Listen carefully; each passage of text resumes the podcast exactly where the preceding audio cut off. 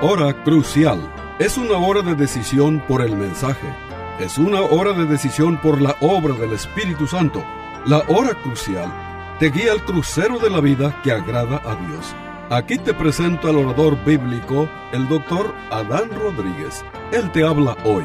Y al fin de esta audición, si tú quieres, llámale al teléfono 956-289-3340. Repito, 956-289-3340. Disfruta la música y aquí te presento al orador bíblico, el doctor Adán Rodríguez.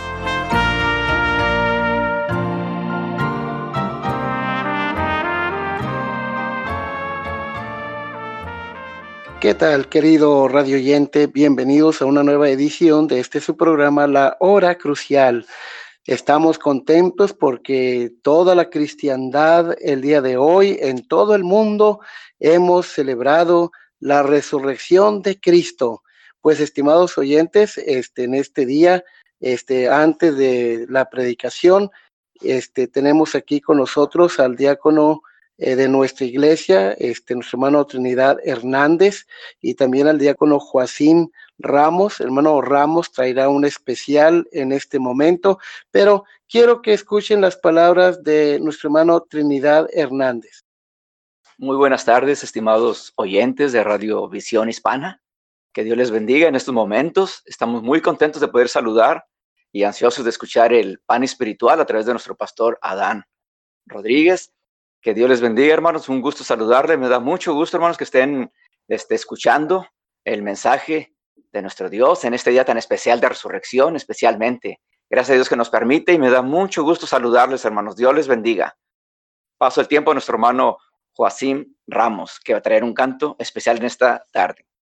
Dios les bendiga, mis hermanos. Vamos a entonar porque Él vive, creo que hoy, domingo de resurrección, todos estamos uh, de acuerdo en que el Señor ha resucitado y Él vive.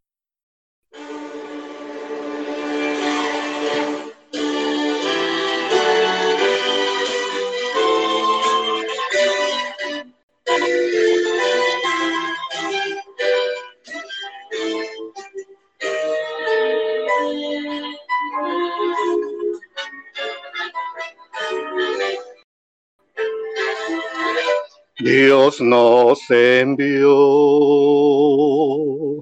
a su Hijo Cristo. Él es salud, paz y perdón. Vivió y murió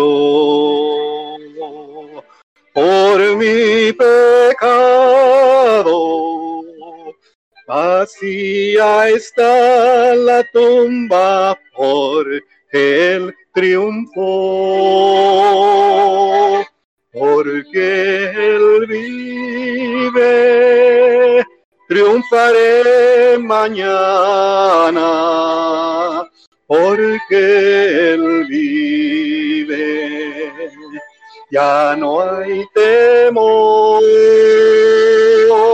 Porque yo sé futuro es suyo. La vida vale más y más solo por él.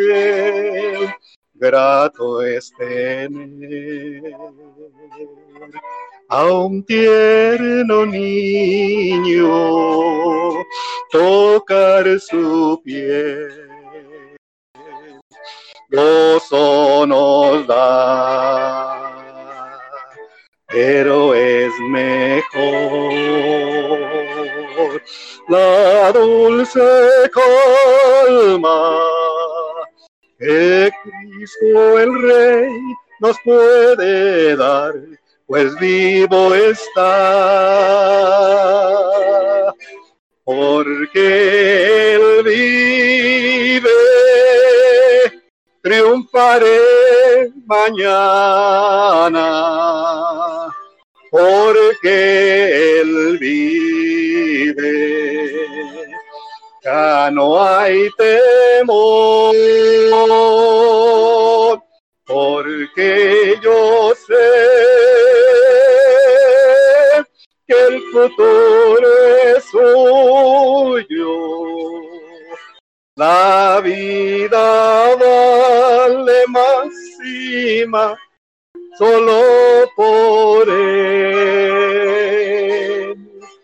porque él vive, triunfaré mañana, porque él vive, ya no hay temor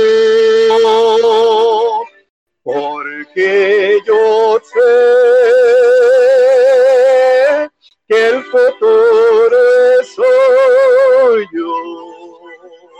La vida vale más y más solo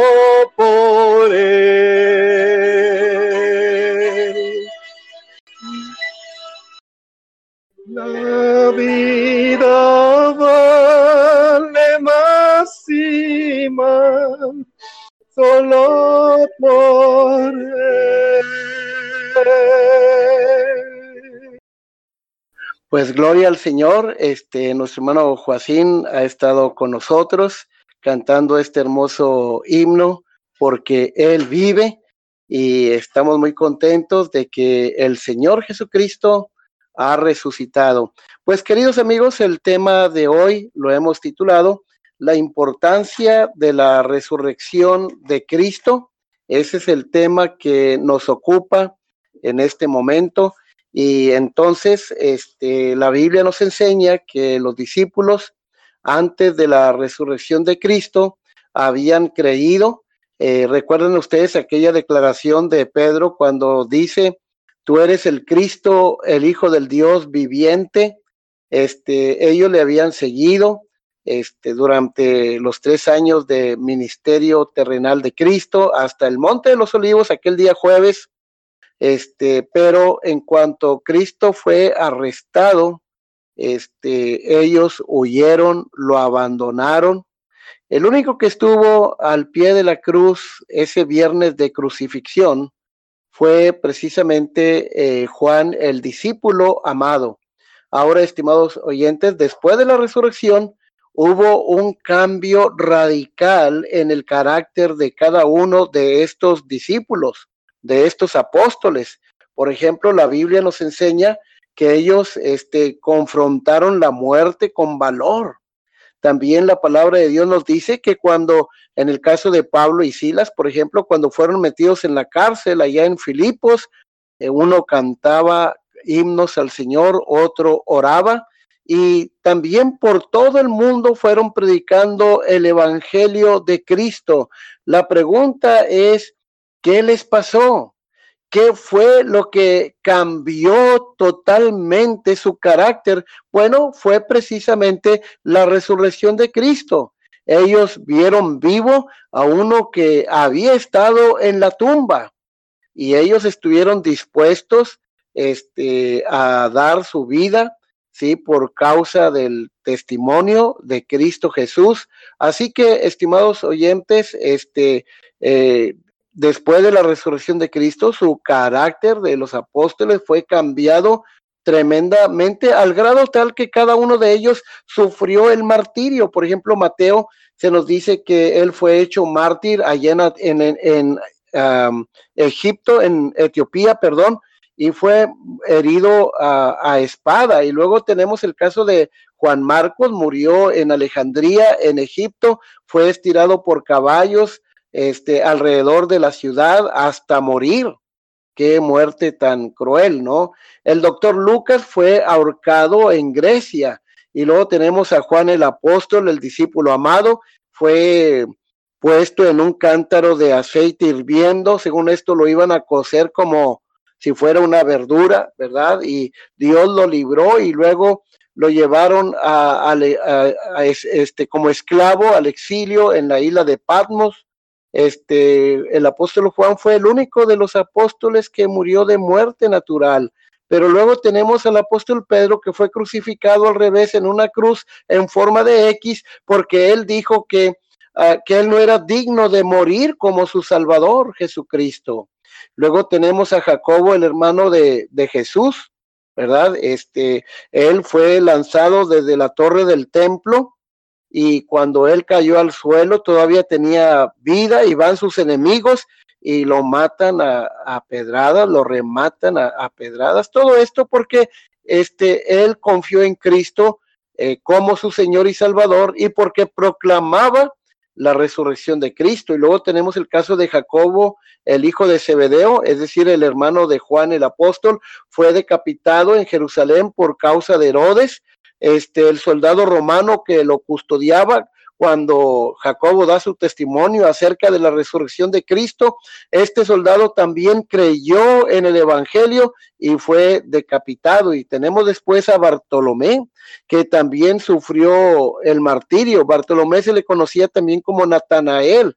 Él fue misionero en Asia y fue azotado hasta la muerte. Tenemos a Tomás, que antes había dudado de la resurrección de Cristo. Él fue traspasado por una lanza allá en la India. Tenemos a Judas, el otro medio hermano del Señor Jesucristo, que fue traspasado por flechas por rehusar este negar que Cristo resucitó de los muertos. Y luego tenemos a Matías, el que fue el sucesor de Judas, allá en Hechos el capítulo 1. Este, él también sufrió el martirio, este, él también sufrió por causa de su fe en Cristo. Luego tenemos a Pablo, que fue torturado, finalmente fue, por, fue decapitado por Nerón, aquel malvado emperador romano, este, en el año 67 después de Cristo. Así que todos los apóstoles entregaron sus propias vidas este, por predicar al Señor Jesucristo, por predicar al Señor hemos visto. Así que, estimados hermanos, este, la resurrección de Cristo es tan importante porque el mismo apóstol Pablo afirma en 1 Corintios 15 que si Cristo no hubiera resucitado de entre los muertos, vana sería nuestra fe, vana sería nuestra predicación. Y el resultado es que todavía estaríamos todos muertos en nuestros delitos y pecados sin esperanza. El texto que hemos seleccionado para el mensaje de hoy se encuentra en la primera carta de Pablo a los Corintios, el capítulo 15, versículo 3, no, versículo 3 al versículo 8, que dice así, porque primeramente os he enseñado lo que mismo recibí, que Cristo murió por nuestros pecados conforme a las escrituras y que fue sepultado y que resucitó al tercer día conforme a las escrituras y que apareció a Cefas y después a los doce Después apareció a más de 500 hermanos a la vez, de los cuales muchos viven aún y otros ya duermen. Después apareció a Jacobo, el medio hermano de Cristo, después a todos los apóstoles y al último, dice Pablo, al último de todos, como a un abortivo, me apareció a mí. Es decir, que aquí el apóstol Pablo está afirmando la resurrección de Cristo y nos da pruebas acerca de su resurrección. ¿Qué es lo que aprendemos acerca de la importancia de la resurrección de Cristo? Bueno, la resurrección de Cristo comprueba que Dios existe, que hay un Dios creador de los cielos y de la tierra. La historia de un hombre incrédulo se dice que este hombre vivía al lado de una iglesia evangélica y siempre estaba criticando a los hermanos que iban a adorar a Dios, que iban a recibir la instrucción de la bendita palabra de Dios. De repente ese día se vino una gran nevada y los pájaros trataron de encontrar refugio en su casa, pero él miraba que los pájaros, los pájaros venían volando y chocaban en su ventana de vidrio, tenía una gran ventana de vidrio y ahí los pájaros iban y se estrellaban y caían muertos. Y él decía, tengo que evitar esta mortandad de pájaros y él salió con escoba y empezó a, ahuyentarles y para que ellos eh, cambiaran el rumbo de su vuelo, pero no podía este, eh, lograr tal cosa. Él decía, no me entienden, no me entienden, este, ¿cómo, ¿Cómo puedo hacerle para que estas aves me entiendan? Bueno, de repente el Espíritu Santo iluminó su mente y él empezó a reflexionar y a decirse a sí mismo, bueno, para que estos pájaros me entiendan, tenía que, eh, lo que tenía que pasar es que yo me volviera en un pájaro para que yo pudiera hablar en el idioma de estas aves. En ese momento sonaron las campanas de la iglesia y de pronto él entendió claramente lo que es el Evangelio. Él empezó a reflexionar de esta manera. Cristo siendo Dios se hizo hombre para advertirnos de un peligro muy grande que es el peligro del infierno. Por eso Dios lo mandó para que Él se identificara con nosotros los humanos y pudiera hablar en nuestro idioma y advertirnos acerca de la condición de condenación en la cual nos encontramos, del peligro que estamos corriendo eh, del infierno. Así que, estimado oyente, este, en Juan capítulo, bueno, en Job capítulo 14, versículo 14, el patriarca Job se planteó una pregunta que todavía está latente en la mente y en los corazones de muchas personas el día de hoy. Job preguntó, si el hombre muriere, ¿volverá a vivir? Esta pregunta la respondió el Señor Jesucristo cuando afirmó en Juan capítulo 11, versículo 25, yo soy la resurrección y la vida. El hecho que Jesucristo resucitó de entre los muertos comprueba que Cristo es Dios, ¿sí?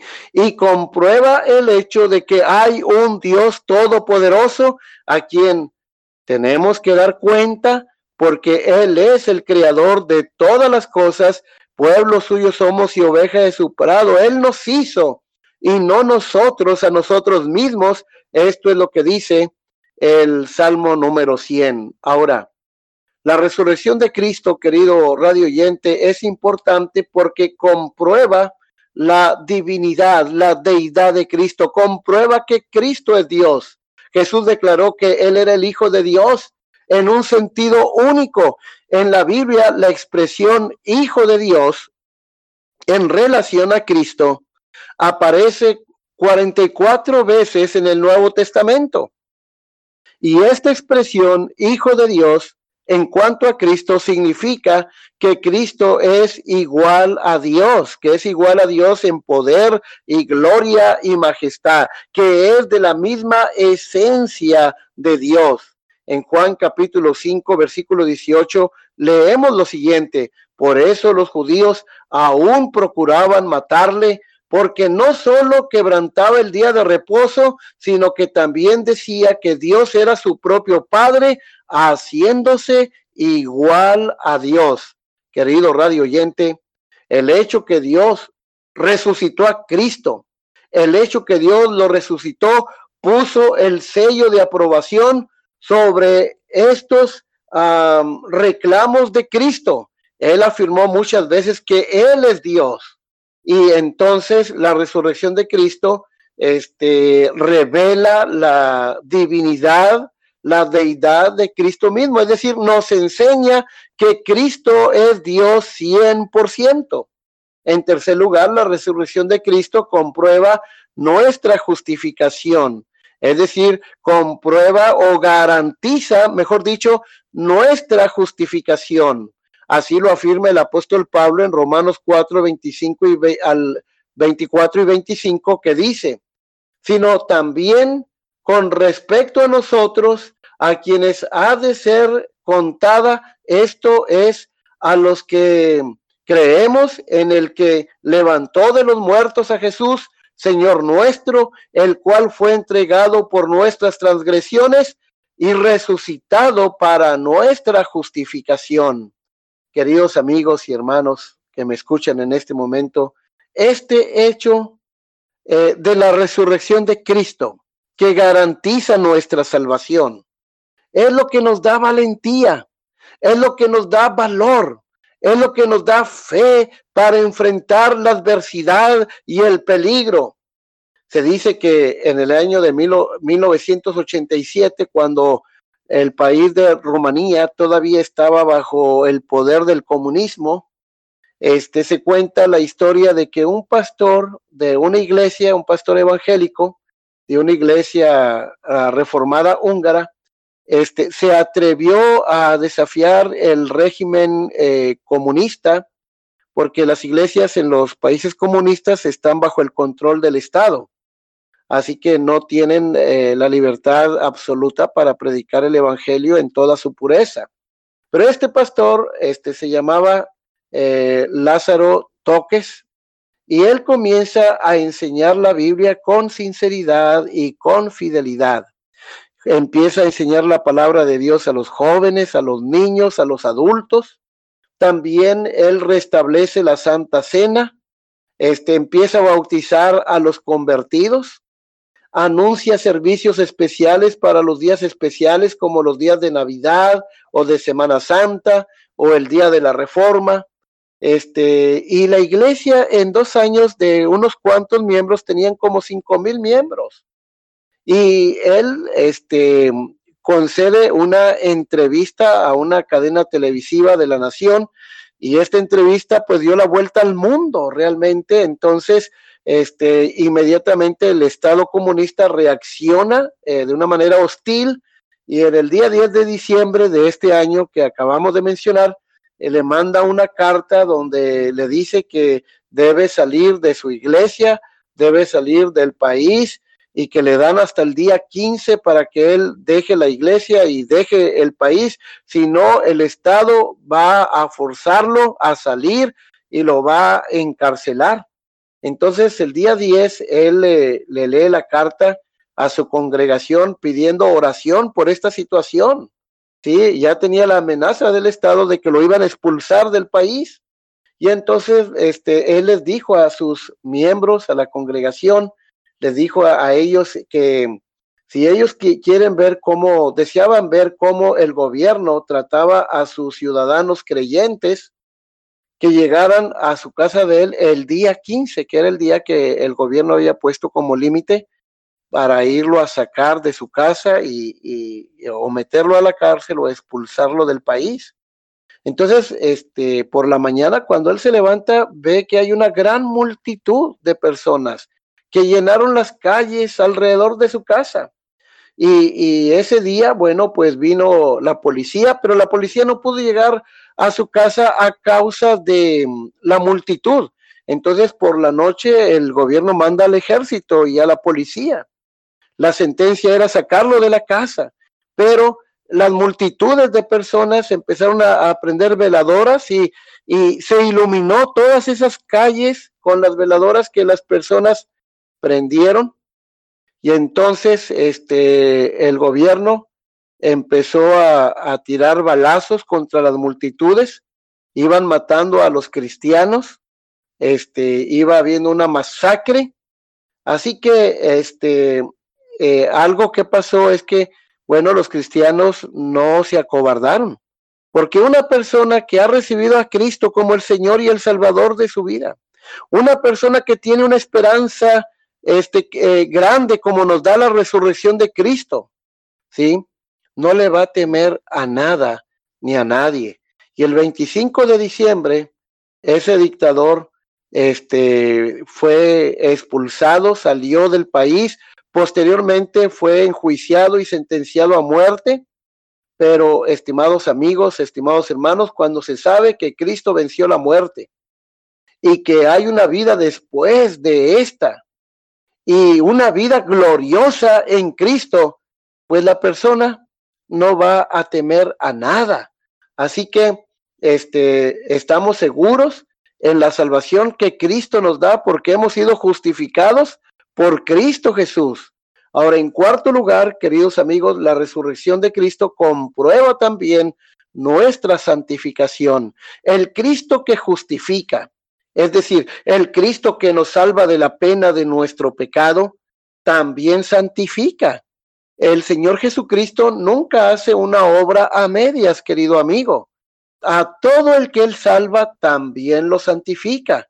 Y el apóstol Pablo nos habla de esta bendita verdad de la santificación en Romanos capítulo 6, capítulo 7 y, parte del capítulo 8, pero en el capítulo 6 el apóstol Pablo trata una bendita verdad acerca de la santificación del creyente y esta verdad se le conoce como nuestra identificación con Cristo.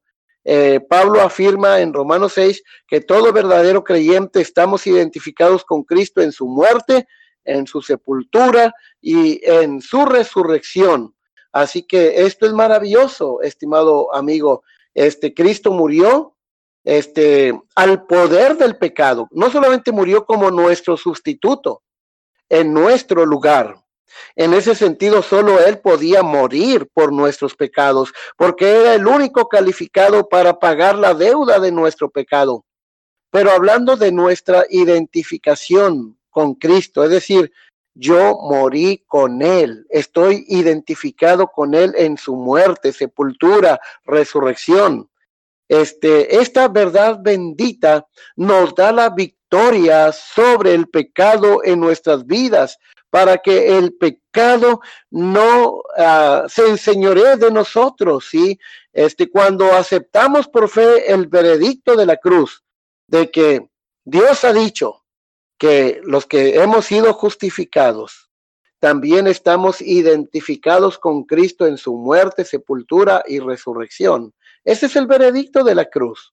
Y debemos creer, cuando creemos esta verdad, entonces el pecado como fuerza dentro de nosotros, eh, el poder del pecado es anulado. Y es por eso que podemos vivir una vida santa. Eh, Pablo dice en Romanos 6:4, como Cristo resucitó de los muertos por la gloria del Padre, así también nosotros andamos en nueva vida. Ahora, estimados oyentes, en quinto lugar, la resurrección de Cristo comprueba la, que todo creyente en Cristo tenemos un futuro glorioso. Nos espera una vida gloriosa. Cosas que ojo no vio ni oído oyó son las que Dios ha preparado a los que le aman. También Romanos 8:18 nos enseña que las aflicciones del tiempo presente no son comparables con la gloria venidera que en nosotros se ha de manifestar. Amigo oyente, aparte de la resurrección de Cristo, no hay seguridad de vida después de la muerte para nadie.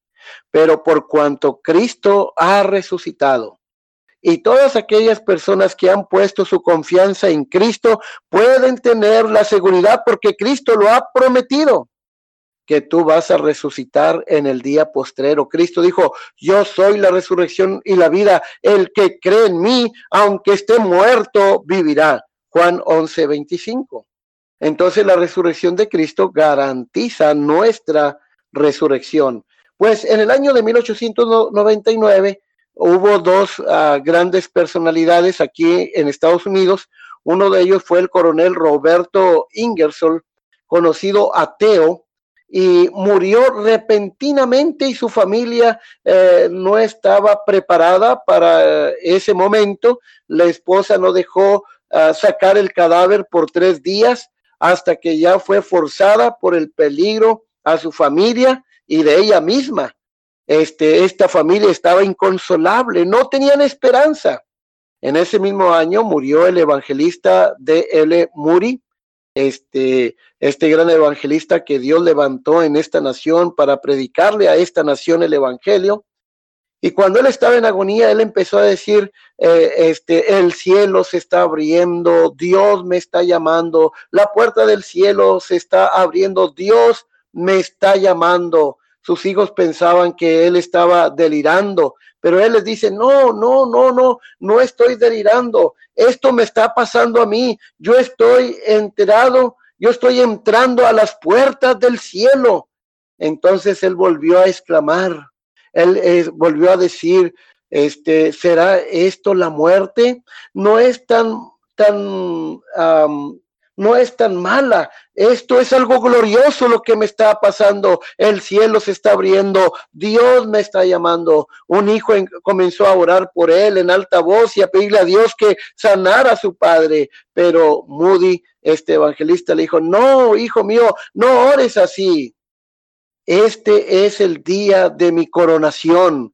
Este es el día que he estado esperando Dios me está llamando, Dios me está recibiendo. Bueno, estimado oyente, todo aquel que ha creído en este Cristo que ha resucitado, nos espera un día glorioso, un, un, un, un, futuro glorioso. Y estimado oyente, pues la verdad, este, hemos, eh, estamos llegando al final del programa. Lo único que quiero decir es que la resurrección de Cristo también garantiza que habrá un juicio en el futuro y nos estamos acercando al gran día del juicio de Dios. Dios, habiendo pasado por alto los tiempos de esta ignorancia, ahora manda a todos los hombres en todo lugar que se arrepientan, por cuanto ha establecido un día en el cual juzgará al mundo con justicia por aquel varón a quien designó, dando fe a todos con haberle levantado de los muertos. El gran día del juicio se acerca. El, el, gran día del juicio de Dios viene pronto. Así que hoy te llamamos al arrepentimiento. Estimado oyente, deja de confiar en tu propia justicia, eh, deja atrás tu estado de vida pecaminoso y arrepiéntete y pon tu confianza en el Hijo de Dios y serás salvo. El Cristo que ha resucitado te puede salvar. Que Dios te bendiga. Se despide la voz amiga del pastor Adán Rodríguez, pastor por la gracia y la misericordia de Dios y la paciencia de la Iglesia Bautista Jerusalén de Far, Texas. Hasta la próxima. Este fue su programa La Hora Crucial. La Iglesia Bautista Jerusalén y su pastor Adán Rodríguez agradecen a su bella audiencia y les recuerda que los días lunes y viernes a las 12 horas del mediodía, este programa se repetirá sin falta. Y si usted vive en la frontera, le invitamos a que asista a nuestro culto de adoración los domingos a las 11 de la mañana. El santuario del templo Jerusalén se encuentra en la calle Cafri, a una cuadra de la biblioteca de la ciudad de Far, Texas. Llame al doctor Adán Rodríguez y con gusto le informará. Teléfono 956-289-3340. O si usted prefiere escribir, hágalo. La hora crucial, PO Box 774, FAR, Texas 78577. Repito, la hora crucial, PO Box 774, FAR, Texas 78577.